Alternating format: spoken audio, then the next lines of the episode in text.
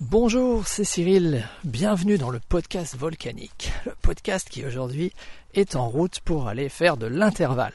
L'intervalle, c'est cette technique d'entraînement qui consiste à courir vite, redescendre, recommencer, etc. C'est-à-dire à faire monter la machine dans les tours brièvement, puis à se reposer et recommencer.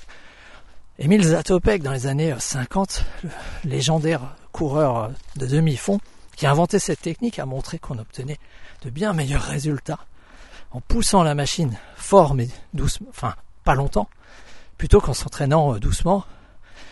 Et si on s'entraîne vite tout le temps, ben là on se crame. Voilà, la science, ça c'est de l'info, de l'info primaire. L'information primaire, ça c'est primordial.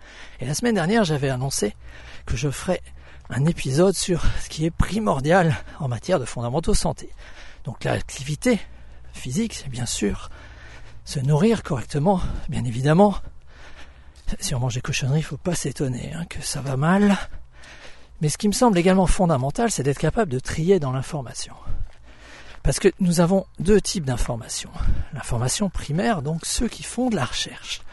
Et quand Myron Wentz, en 1972, 72 à 92, il maintient ces cellules humaines en culture et qui montre qu'il arrive à tenir une lignée, la même lignée de cellules en vie pendant 20 ans, il crée de l'information.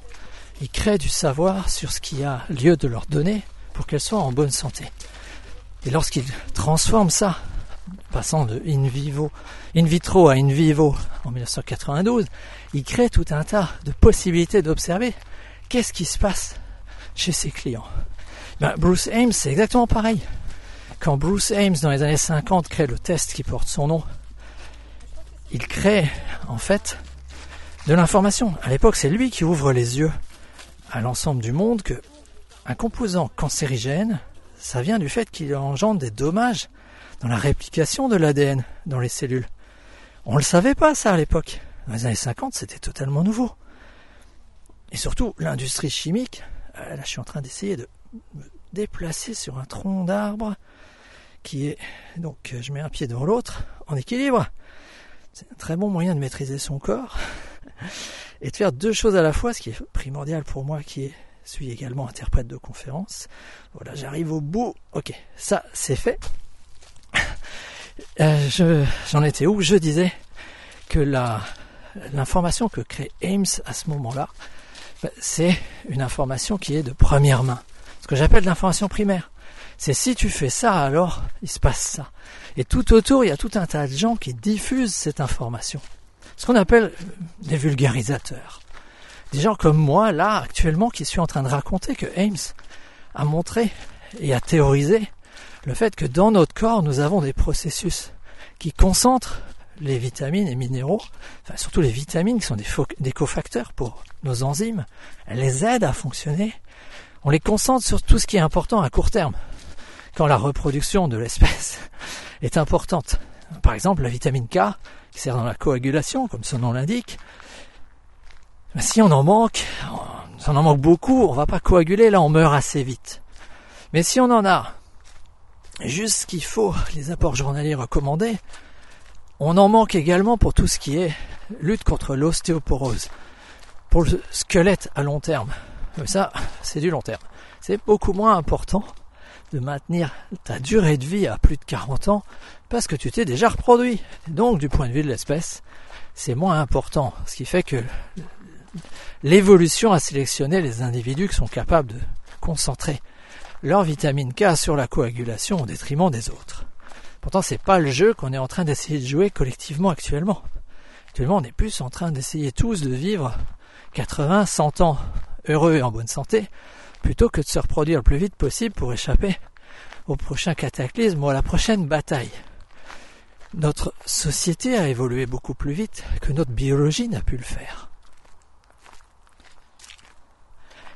Et ça, c'est une information de seconde main que je diffuse. C'est pas moi qui ai créé cette information. C'est pas moi qui ai créé ce savoir. Alors, il m'est arrivé de créer du savoir, mais pas dans le domaine de la santé. Par exemple, quand j'observe pendant 12 ans ce qui se passe dans l'évolution langagière, dans le cerveau de mes enfants qui grandissent de manière bilingue, tout ce que j'ai documenté dans ce domaine, c'est de l'information de première main, parce que certaines, certaines euh, documentations sur le bilinguisme français-espéranto n'étaient presque pas connues. J'ai apporté ma pierre à l'édifice. J'ai actuellement une amie qui fait une thèse dans le domaine justement de la linguistique et elle observe des enfants bilingues dans des crèches bilingues français-allemand. Elle en observe une trentaine, il me semble, pendant un an. Mais elle observe à peu près le même, la même quantité. Moi j'ai observé trois cerveaux pendant 12 ans, ça fait à peu près 30 ans d'études. C'est juste que moi j'ai l'étude longitudinale, elle, elle a l'étude transversale. Quelles sont les variabilités entre enfants? Euh, Moi j'ai l'évolution sur 12 ans. Si je le publiais, ça a de la valeur comme info primaire. Mais dans le domaine de la santé, ben, je suis surtout dans le domaine de l'info primaire pour moi-même.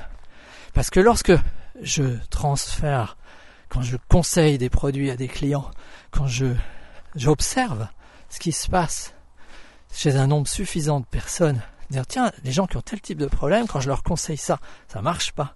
Quand je leur conseille ça, alors ça marche.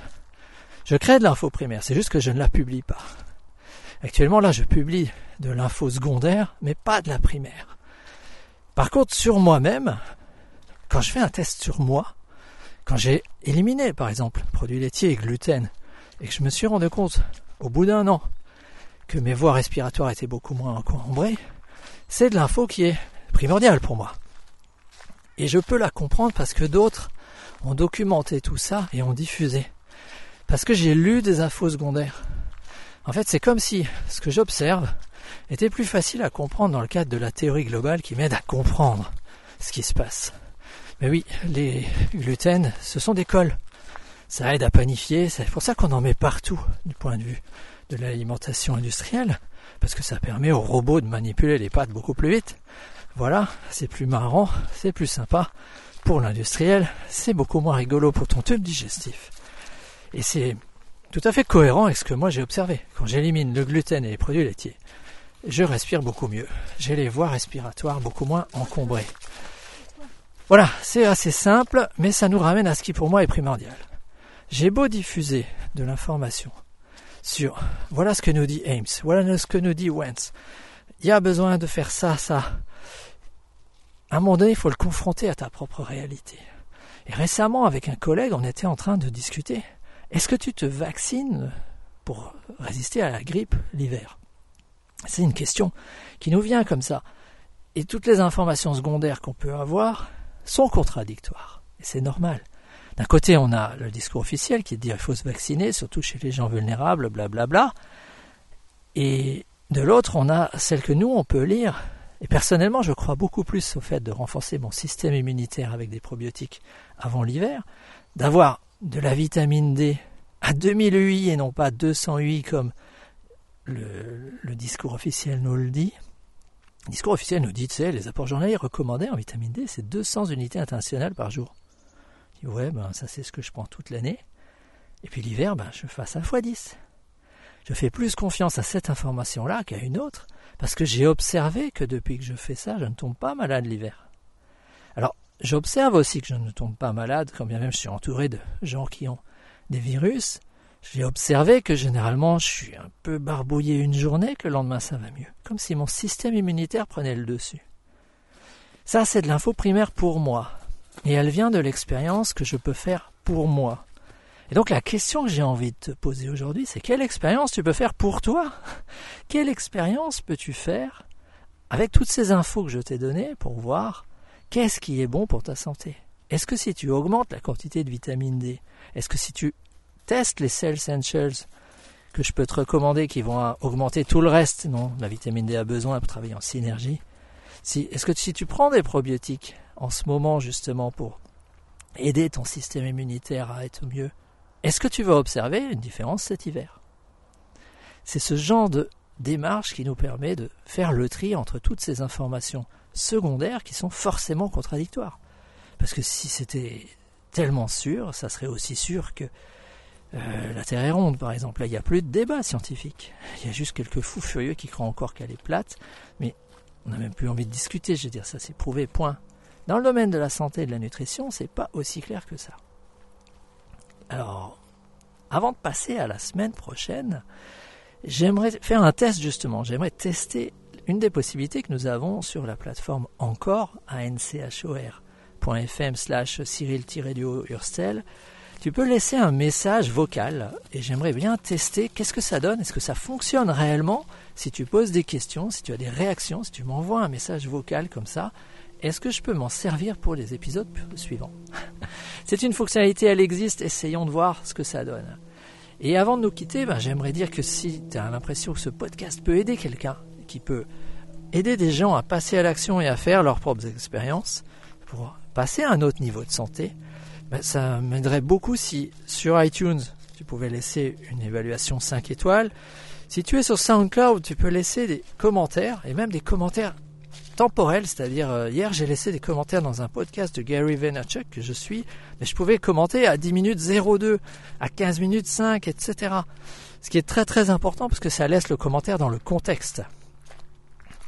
Et là-dessus, on va se dire à la semaine prochaine, moi je vais aller faire mon intervalle, je vais retrouver ma montée préférée où avec mes bâtons, je fais travailler tous les groupes musculaires que je peux avoir. Mais là actuellement, je suis en train de me promener dans la forêt et donc c'est parti pour plus de sport. Là-dessus, à la semaine prochaine.